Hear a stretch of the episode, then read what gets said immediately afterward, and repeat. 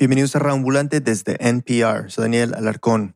Hoy regresamos a nuestros archivos a una historia que se publicó por primera vez en el 2017 y empieza con él. Mi nombre es Juan Manuel Robles, soy escritor, soy periodista. Juan Manuel vive en Lima, Perú, y hace unos meses en una exposición de arte se encontró con una amiga y ella estaba con su papá. Es un señor flaco, ya mayor, con el pelo largo, blanco, una especie de, eh, de hippie jubilado. Se llamaba Oliver, Oliver Perrotet. Tenía una mirada seria y un humor que Juan Manuel me describió como muy suizo. Humor suizo es, es, un humor que, que, un humor entrecortado, un humor, un humor que, se, que se traba un poco, un humor, sí, llámalo lo contrario al humor en realidad. Eh, eh. y rápidamente Juan Manuel se dio cuenta quién era este señor suizo. Fue como, como encontrar el fabricante de un juguete de mi infancia. Pero no cualquier juguete, un mapa, un mapa muy especial de una ciudad que es, a primera vista, abrumadora, caótica, incomprensible, infinita, es decir, Lima. El mapa que hizo Perrotet fue muy importante para Juan Manuel, y dicho sea de paso, para mí. Se llamaba Lima 2000 y fue el primer mapa comercial de la ciudad completa. En la, en la portada tenía un cuadro de la ciudad, del centro de la ciudad, por supuesto que lo recuerdo muy bien. Era un librito de como 60 páginas, muy colorido, con tonos pasteles. Una edición muy cuidada y linda. Cuando escribí mi primera novela, tuve ese mapa delante mío siempre, pegado a la pared de mi escritorio. Lo consultaba para trazar las rutas imaginarias de mis personajes. Y es que fue con ese mapa que Juan Manuel en los años 90 y yo a inicio de los 2000 conocimos Lima. Ambos nacimos allí, pero crecimos fuera. Yo en una ciudad pequeña llamada Birmingham, al sur de los Estados Unidos, y Juan Manuel en La Paz, Bolivia. Ambos volvimos siendo jóvenes y para nosotros Lima parecía un monstruo inabarcable. Pero... Yo tuve esta guía que me permitió conocer la ciudad, que me permitió entenderla. Desde entonces me volví un tipo de mapas. Quiero decir, cuando a mí me llamaban, me decían para ir a algún lugar, me daban la dirección, yo no salía de mi casa sin haberla visto en el mapa. Nuestra herramienta fue esta guía. Un ejemplo, algo tan básico como el transporte público, yo no entendía cómo ir de un distrito a otro sin perderme. No entendía cómo los limeños lograban desplazarse por la ciudad sin ninguna indicación. Entonces me subí a un bus cualquiera y mientras andábamos yo apuntaba en un cuadernito los nombres de las calles por las que pasábamos. Luego, cuando volví al departamento donde vivía, sacaba la lista de lugares que había visto desde la ventana del bus y los buscaba en el mapa de Perrotet. Así fui creando mi propio plano de las rutas de buses. Entonces creo que teniendo enfrente a Perrotet yo hubiese reaccionado de una manera muy similar a Juan Manuel. Yo también me hubiera preguntado, ¿quién es este señor? ¿Y cómo es que un suizo termina siendo el mapa de una de las ciudades más pobladas y caóticas de Latinoamérica? La historia no comienza en Lima, obviamente, sino en Suiza, en una ciudad llamada Basilea. Oliver Perrotet recuerda la primera vez que vio un mapa. Era mediados de los años 50, Tenía cuatro o cinco años y su madre lo extendió encima de su cama. Este es Perrotet. Y era sobre los viajes de Marco Polo. Un mapa de estos que tiene, contienen dibujitos de los diferentes personajes, de los sitios donde ha ido, ¿no? con flechas, eh, colores de sus diferentes viajes. Era grande, de más de un metro de largo. Y eso fue seguro algo que me influenció tremendamente porque no solamente era mapas, sino también era viaje y tierras lejanas. Perrotet era de esos niños que en otra época podría haber sido explorador tenía un talento nato para ubicarse. Alguna vez su padre, que sabía de esto, lo, se fueron de viaje a París y lo dejó en otra estación de, metro para que él encontrara el camino de retorno al hotel. ¿no? Estamos hablando de un niño de cinco años. ¿no? y el niño encontró el camino de retorno al hotel y, sin, ningún problema. ¿no? A los siete años, su familia se mudó de Basilea a Zúrich, que queda a 90 kilómetros, pero que es prácticamente otro mundo. ¿Le pareció? Dramático porque yo tenía mis amigos, tenía todo, y en Zúrich, es una ciudad donde la gente es un poco más fría, no tan amable, no tan abierta, no tan alegre como en Basilea, y, y eso me chocó también. Se sentía perdido, solo. Tenía que acostumbrarme y para acostumbrarme hice, dibujé el mapa del barrio, de donde estaba mi casa, mi colegio, las tiendas. Y esto explica mucho sobre quién es Perrotet, una persona que desde chico buscaba su lugar en el mundo y que lo quería entender de manera visual. Ya más grande publicó su propio periódico de barrio y como adolescente ayudaba a un publicista con sus dibujos. A los 18 años comenzó a trabajar como taxista en Zúrich, un trabajo que le parecía perfecto. Y estás solo en tu vehículo, tampoco no trabajas en equipo, es un trabajo ideal para alguien como yo. Me gustaba mucho porque entraba en contacto con todos los niveles de la población, todos los grupos, iba a todos los barrios y todas las calles y, eso me ayudó a comprender la ciudad como un organismo. Pero entender Zúrich no era suficiente. Era joven, aventurero, y a los 19 años... Se fue en un carguero alemán a cruzar el Atlántico, ya, ya con un bichito de la exploración, de la búsqueda, ¿no? Su primer gran aventura. Cuando volvió... A los 20 años, se dio cuenta de que... Suiza no era para él. Es un país muy pequeño, no hay, no hay sitios libres. Un país donde todo estaba hecho. Un país... Tan perfecto que camina como un reloj, haciendo tic-tac, tic-tac en algún lugar de mi cabeza. Y no lo aguantaba. Sentía que necesitaba más libertad. Entonces miró el mapa. Y tenía un interés en Sudamérica, ¿no? Él dice que su, primer interés en Sudamérica era la forma del continente. Le gustaba cómo luce eh, Sudamérica, le parecía bonito, le parecía elegante, ¿no? Por estar un poco alejado de todo, eso siempre me, ha gustado, esa, la idea de estar, de estar alejado. Quería irse lejos, no quería irse al Atlántico, quería irse al otro lado del mar. Y ahí entre Perú y Chile y Ecuador, ya escogí el Perú porque quedaba en medio de, toda la, ¿no? Un poco no ni muy al norte ni muy al sur. Y dentro del Perú. Quedaba Lima, la capital, tampoco no queda muy al norte ni muy al sur, que más o menos en el centro de la costa.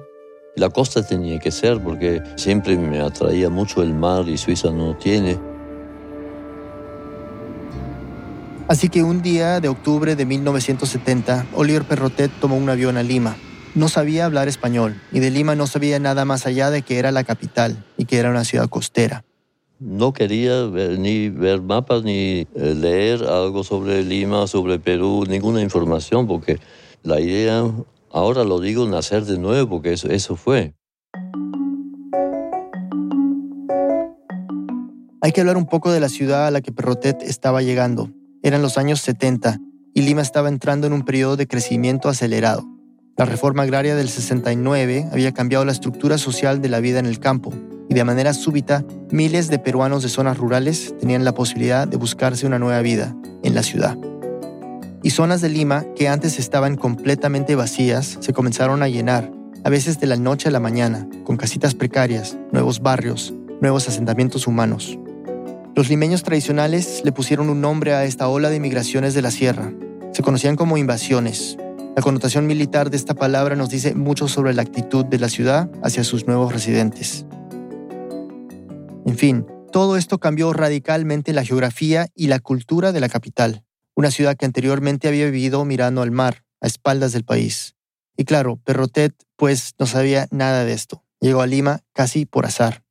Cuando aterrizó era de día. Tomó un taxi. Y le dijo al taxista que lo llevara al centro. Y el taxista lo dejó muy cerca al Girón de la Unión, que es este paseo peatonal céntrico que une las, las dos plazas más importantes del centro de Lima. Estaba cansado, encontró un hotel y durmió. Y cuando se despertó... Se dio cuenta de que realmente estaba en, un, en otro mundo. Quería explorar. Salió del hotel y comenzó a caminar. Llegó a la avenida Bancay, una vía de seis carriles que a ciertas horas tiene un tráfico realmente infernal. De hecho, en un tiempo llegó a ser una de las avenidas más contaminadas de Sudamérica. Era el final de la tarde y le llamó la atención, vemos esta hilera de buses. Era una fila parada que avanzaba poquito, no había paraderos y no había sitios donde los buses corrían y después paraban, sino simplemente por la gran cantidad que hay, eh, eh, estaban en una fila y avanzaban y, cuando paraban subía y bajaba gente y cuando después avanzaban 10 metros o 20 metros y bueno, casi 50 años después, la avenida Bancay sigue igual. Pero en fin, a Perrotet le encantó este tumulto, la bulla, el espectáculo urbano. Le gustó que todos los buses fueran de diferentes colores. Estaba muy sorprendido. No sabía que, que, eso, que, se iba a encontrar con eso. un montón de gente hablando y sobre todo le llamó la atención estas señalizaciones de los policías eh, de tránsito. Los policías de tránsito tenían diferentes maneras de pitarle los carros, era casi un lenguaje aparte. Una para indicar que pararan, otra para que avanzaran, otra para que aceleraran. A veces bien elaboradas, no, no solamente un pito, sino varios y, y de más fuerte, una música. A él le pareció que eran una suerte de papagayos urbanos. Eh, entonces, dentro de su mundo exotizante, esto era un lugar donde, digamos, una suerte de selva urbana, desordenada, pero al mismo tiempo fascinante. Perrotet sintió que había encontrado su lugar y quería conocerlo. Y al día siguiente, lo primero que hizo fue buscar una guía de buses, una guía que le permitiera ver dónde estaba, digamos, qué, qué, qué línea le llevaba a qué parte se dio cuenta de que no había, le dijeron que no existe tal cosa, además con la extrañeza del caso, ¿no? En ese momento pensé, entonces ya sé qué es lo que tengo que hacer acá. O sea, había venido sin ninguna idea y, y prácticamente el primer día ya estaba claro. Tenía clara su meta, tenía claro cuál sería su proyecto. Lima necesitaba una guía de rutas de omnibuses y microbuses, y él, un extranjero recién llegado, iba a hacerla. Pero tenía que empezar por lo básico. Necesitaba un trabajo y un lugar donde vivir. A los pocos días de haber llegado conoció a una mujer que le recomendó ir a buscar trabajo al Instituto Goethe. Lo contrataron como profesor de alemán. Trabajaba un día a la semana y ganaba lo suficiente para alquilar un pequeño apartamento en la avenida Tacna, cerca de un paradero de buses. Entonces tomó el único mapa comercial del centro de Lima que existía, un mapa incompleto, parcial, que no tenía nada sobre el transporte y empezó su nueva guía haciendo lo más elemental que alguien puede imaginarse, lo mismo que hice yo cuando llegué a Lima 30 años después. Simplemente uno toma un bus y, sube y ve lo que pasa, ¿no? El primer bus en el que se montó lo llevó a Condevilla, en San Martín de Porres. Ahora, en el 2017, San Martín es un distrito muy denso, tiene más de 700.000 habitantes, pero en 1970 era una gran extensión de tierra vacía, sin árboles, arenosa, había un paradero final de buses con algunos puestos de comida, de esos que en Lima llamamos agachaditos, donde la gente come literalmente agachada en una banquita y una mesa en medio de la calle. Y Perrotet, blanco, rubio, alto y sin poder hablar bien español, digamos que destacaba. Ahí me quedé bueno, en el paradero final y la gente me miraba, ¿no? ¿Qué hace este acá? Al poco rato, y sin pensarlo mucho, se subió a otro bus que salía de allí, de Condevilla, y durante el viaje... Vino el, el boletero y, había, y decía, ya, ¿hasta dónde va? ¿no? dije, ah, ah, final, final. El recorrido cruzaba toda la ciudad, de norte a sur, y terminaba en Vía El Salvador, una de las llamadas invasiones más grandes de todo Lima. Cuando llegó a Vía El Salvador, lo que vio... Era una hilera de chocitas de esteras, una calle y quizás a la espalda había otra hilera, pero nada más. Era inicios de 1971 y 9.000 familias habían empezado a instalarse apenas hace unos meses. Era un barrio literalmente en construcción, un barrio que aún no existía en ningún mapa oficial. Y bueno, se imaginarán la reacción de Perrotet. Era lindo, ¿no? Encontrar algo así. Si tú vienes de un país donde todo está hecho y eh, llegas a un sitio donde lo más elemental no hay, ¿no? Hacerlo. Qué gratificante. Y al día siguiente, Perrotet hizo lo mismo. Se levantó temprano, salió como las 9 de la mañana con un cuaderno y un lápiz, caminó al paradero de la esquina y tomó un bus, esta vez un bus distinto. Durante el viaje apuntó el nombre de las calles y trazó el recorrido, izquierda, derecha, izquierda. Viajó hasta las 4 o 5 de la tarde.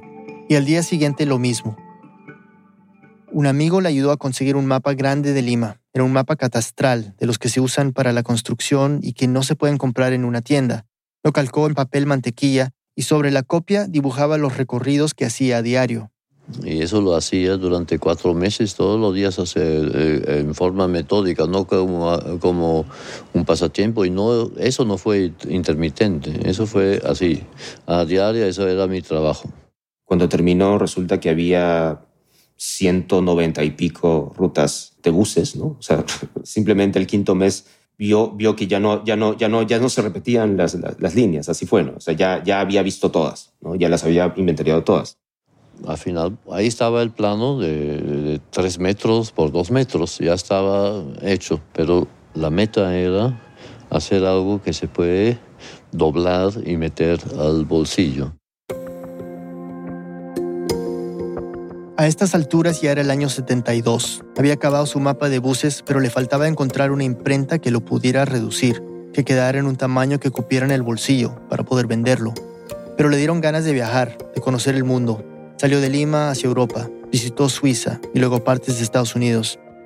En total estuvo fuera de Perú unos dos años, hasta que le pasó algo muy inesperado. Se dio cuenta que extrañaba Lima, extrañaba los buses multicolor, extrañaba el ruido, extrañaba su gente, y también empezó a echar de menos cosas que antes aborrecía, como el ceviche.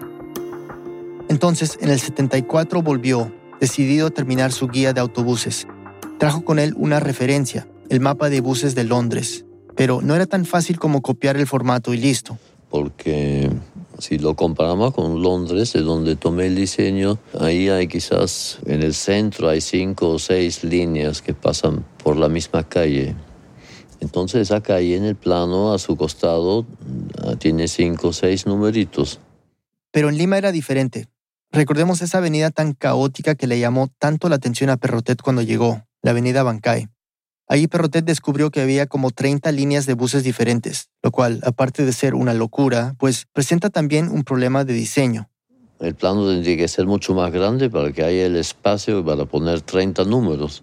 Lo resolvió resaltando en rojo las calles donde transitaban omnibuses y en azul las recorridas por los microbuses. A un costado colocó los números de las rutas. El mapa estaba listo decidió ir con su plano al Ministerio de Transportes del Perú, por curiosidad más que nada, para ver qué información tenían ellos y ojalá corroborar algunos datos. No le había mostrado el mapa a nadie más que a algunas personas muy cercanas. Cuando llegó y se los enseñó. Bueno, fue, fue tremendo, se sorprendieron mucho el que lo vio inmediatamente se volteó y llamó a todos los de la oficina para que vengan aquí, miren, aquí hay eso lo que siempre necesitamos, un plano con todas las líneas. La oficina que autorizaba las rutas de transporte en la ciudad no tenía un mapa de esas mismas rutas, pero Perrotet sí, solo faltaba imprimirlo. Y para esto necesitaba dinero. Salió a las calles de nuevo, ahora a tocar puertas de empresas, les ofreció anuncios publicitarios en el mapa y allí pues el hecho de ser extranjero lo ayudó bastante. Como gringo no tenía realmente restricciones. Pase señor, ¿no? Eh, aunque tenía yo barba, pelo largo, eh, eh, pero quizás también por eso, ¿no? Que era un personaje un poco fuera de lo común, ¿no? Y infundía respeto. O por lo menos curiosidad. Y bueno, le funcionó. Consiguió patrocinio y terminó de imprimir la Guía de Transporte de Lima en 1975, un mapa de bolsillo que costaba 30 soles. En esa época, menos de un dólar. Y con esta publicación, el suizo se hizo algo famoso. Salió en los periódicos locales con titulares como estos. Líneas de transporte marearon a Suizo. El joven cartógrafo ha hecho una guía de todas las rutas. La guía está lista y se ha puesto a la venta en un formato de bolsillo a todo color. Aunque cabe mencionar que Perrotet no era cartógrafo, nunca había estudiado, era totalmente autodidacta. Pero como fuera, la guía fue bien recibida y Perrotet quedó entusiasmado. Seguía con ganas de hacer algo más. ¿Pero qué? Después de todos los viajes a todos los rincones de Lima, Perrotet sentía que tenía un conocimiento muy útil y quería hacer algo con eso. Eh, es casi una necesidad, ¿no? Ya no puedo ese conocimiento dejarlo ahí, o tenía que ser taxi o hacer algo donde, donde se necesitan esos conocimientos. Y a esto se le suma algo que Perrotet notó al empezar a vivir en Lima. Que me di cuenta que la gente que vivía aquí no sabía nada de lo que había alrededor, nunca habían ido a esos sitios. Dijo, bueno, aquí la gente necesita conocer su ciudad, ¿no? La gente reconocía los sectores tradicionales de la ciudad, el centro, Barranco, Miraflores, Chorrillos, el Callao, pero Perrotet quería que los limeños entendieran que su ciudad no termina ahí, es que es mucho más grande. Muchísimo más, y crecía cada día. El nuevo proyecto de Perrotet era más ambicioso que una simple guía de buses. Ahora se proponía hacer un mapa de toda la ciudad, un mapa que cubriría cada esquina, incluidas esas nuevas zonas de la capital, esas que los residentes tradicionales llamaban invasiones. Cuando volvamos, ¿cómo se hace un mapa de una ciudad casi inabarcable?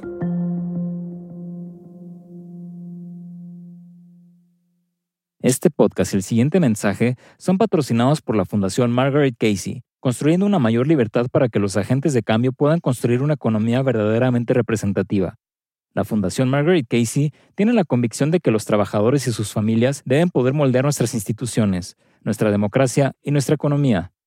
Conoce más sobre la Fundación en www.caseygrants.org y conéctate con la Fundación en Facebook y Twitter en arroba CaseyGrants.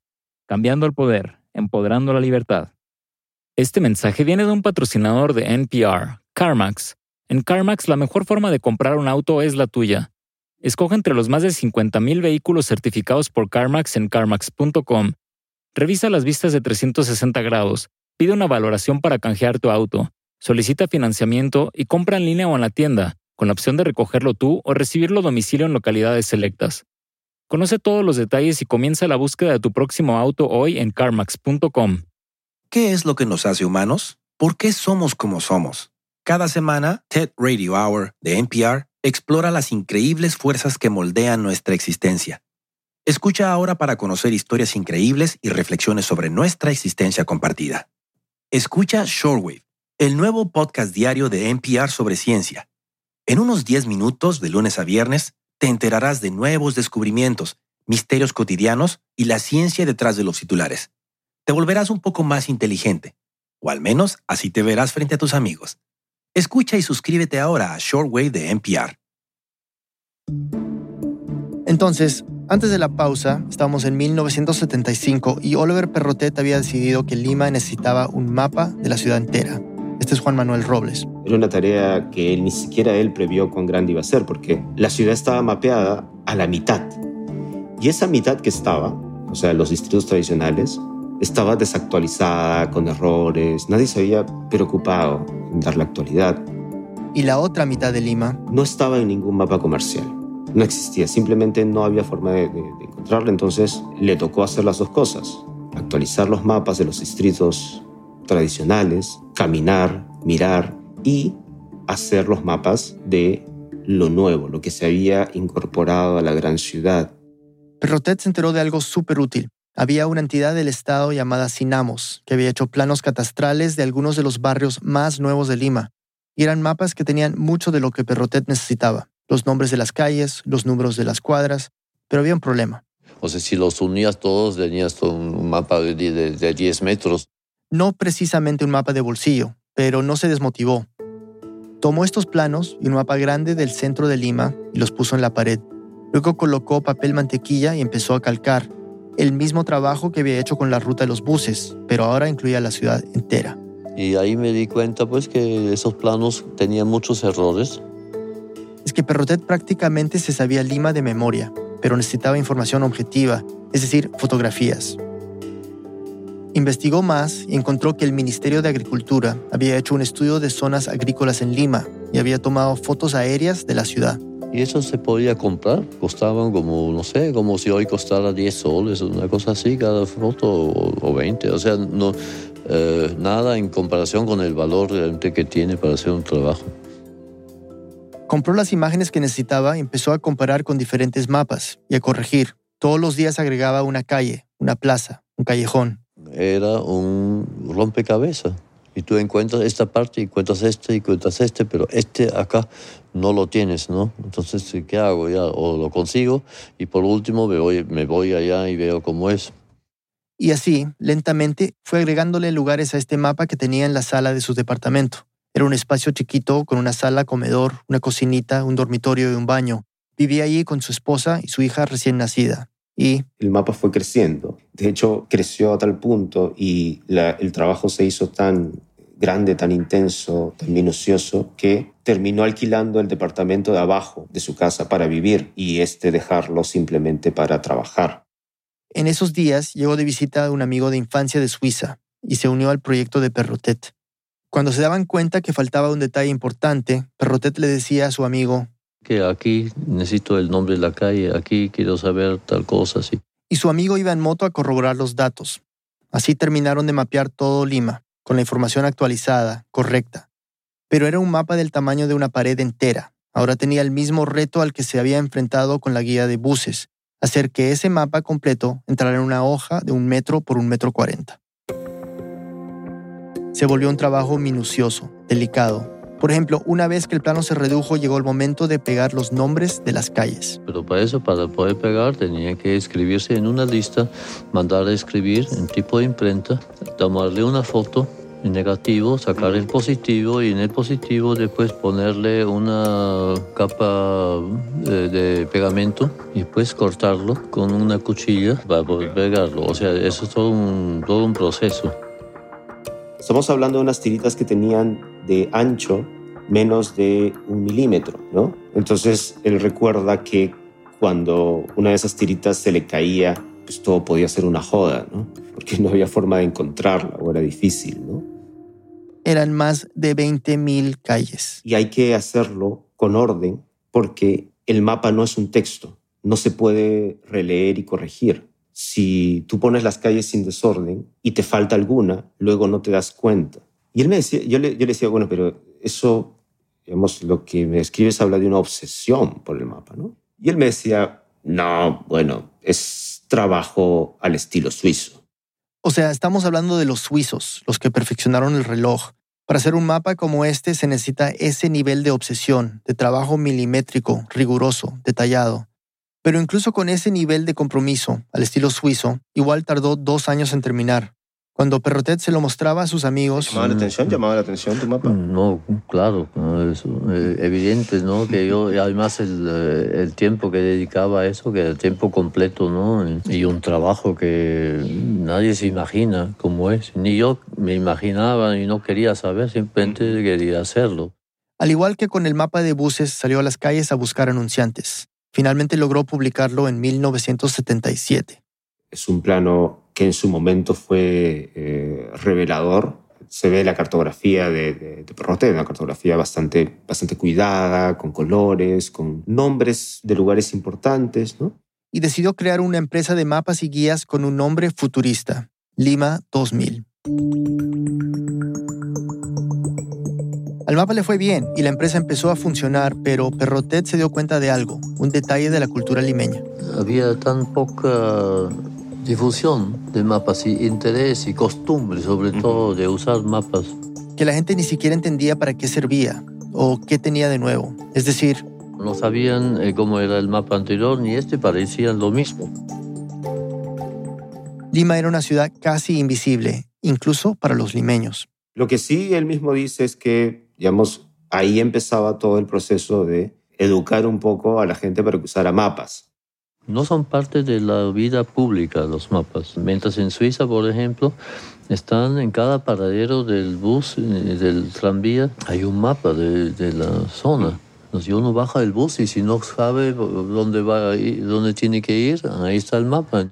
Mientras que en Lima y en otras partes de Latinoamérica, cuando no sabemos dónde está algo, le preguntamos a alguien en la calle. Bueno, y cada vez más le preguntamos a nuestros teléfonos. No era así cuando salió el mapa de Perrotet, obviamente. Pasaron los años y la empresa creció, al igual que la fama de Perrotet como cartógrafo. Actualizó su mapa un par de veces, ya que la ciudad seguía creciendo, y en 1993 Juan Manuel, siendo un adolescente de 14 años, volvió a Lima. Perú salía de una guerra, Lima había sido escenario de conflicto y violencia, y Juan Manuel tenía su propia idea de lo que era la ciudad. Como la que uno puede tener eh, luego pues de, otras ciudades del mundo, de Bagdad, ¿no? digamos esas ciudades que aparecen en el mapa de, en el mapa global por algo que, que, no necesariamente es lo que tú conoces, sino más bien por situaciones eh, eh, de conflicto, de guerra, de bombas. ¿no? Y su transición no fue nada fácil. Juan Manuel había vivido en La Paz desde los siete años y tenía un mapa muy claro de esa ciudad en su cabeza. Lima era un monstruo. Lima, Lima era un monstruo lleno de lugares eh, peligrosos, sobre todo peligroso. Todo me parecía eh, particularmente gris, eh, oscuro, feo. Feo, feo. Juan Manuel volvió a vivir a la casa de una tía en un barrio llamado Corpac, de clase media, en el distrito de San Isidro. Y para él Lima era una ciudad de límites. No cruces esta avenida, no pares en esa esquina, no entres a ese barrio. Son el tipo de indicaciones que te da la gente que te quiere y lo hacen para protegerte. Total, Lima estaba saliendo de años de violencia, pero al hacerlo crean una cárcel casi involuntaria. Y en la mente de un niño es, es realmente poderoso ese límite, ¿no? Es un límite que te paraliza, ¿no? O sea, como dices, no. Y estos límites lo que hicieron fue acentuar la soledad. La soledad de estar en esta ciudad nueva, no conocerla, no entenderla y estar en un salón de clases con un montón de desconocidos que se conocían entre sí. Y cada día se aburría más. Cuando estaba manejando bicicleta y no sabía dónde ir y tenía más bien solamente lugares prohibidos o lugares donde, donde me habían metido el miedo de ir, fue que dije, yo necesito un plano de, esto, yo necesito una guía de calles, algo, algo que me permita orientarme, ¿no? Fue en esos primeros meses, casi por casualidad, que Juan Manuel se encontró con Lima 2000, el mapa de Perrotet. Y no es exageración decir que ese mapa cambió todo. Le permitió conocer la ciudad, explorarla. Y con la guía en mano comenzó a planear sus viajes en bicicleta. Ahí te das cuenta que, que la soledad la soledad y explorar mapas, digamos, tiene, tiene, tiene algo que ver y, y, y esa comprensión te permite sentirte más dueño del lugar, ¿no? Me pasó algo similar 10 años después, cuando llegué de Estados Unidos a los 22 años. Por primera vez no me iba a quedar con un familiar, sino que iba a vivir solo durante tres meses. Mis padres tenían un departamento que en ese momento estaba vacío, casi sin muebles, pero tenía el mapa de Perrotet y ese mapa me abrió camino. Estudiar ese mapa fue como sentirme invitado, finalmente, a ser parte de la ciudad donde había nacido. Hasta lo mandé a enmarcar, sin vidrio, para poder escribir sobre él. Todos los días lo miraba, planeando mis viajes al centro, al sur, al norte, al este. Así conocí Lima, y gracias a ese mapa comencé a sentirme limeño. Oliver Perrotet falleció en Lima en el 2018. Nos sentimos muy agradecidos de haber podido hablar con él. Si aún no lo han hecho, pueden leer una entrevista adicional con Perrotet que publicamos en el 2017. La encuentran en nuestra página web. Juan Manuel Robles es escritor, vive en Nueva York. Esta historia fue producida por Luis Fernando Vargas y editada por Camila Segura y por mí. El diseño en sonido es de Andrés Aspiri con música de Remy Lozano. Gracias a Eduardo García Peña en Lima. El resto del equipo de Radio Ambulante incluye a Paola Aleán, Nicolás Alonso, Lisette Arevalo, Jorge Caraballo, Aneris Casasus, Victoria Estrada, Xochil Fabián, Fernanda Guzmán, Miranda Mazariegos, Barbara Sawhill, Elsa Liliana Ulloa, David Trujillo y Desiree Yepes. Carolina Guerrero es la CEO. Radio Ambulante es un podcast de Radio Ambulante Studios. Se produce y se mezcla en el programa Hindenburg Pro. Radio Ambulante cuenta las historias de América Latina. Soy Daniel Alarcón. Gracias por escuchar.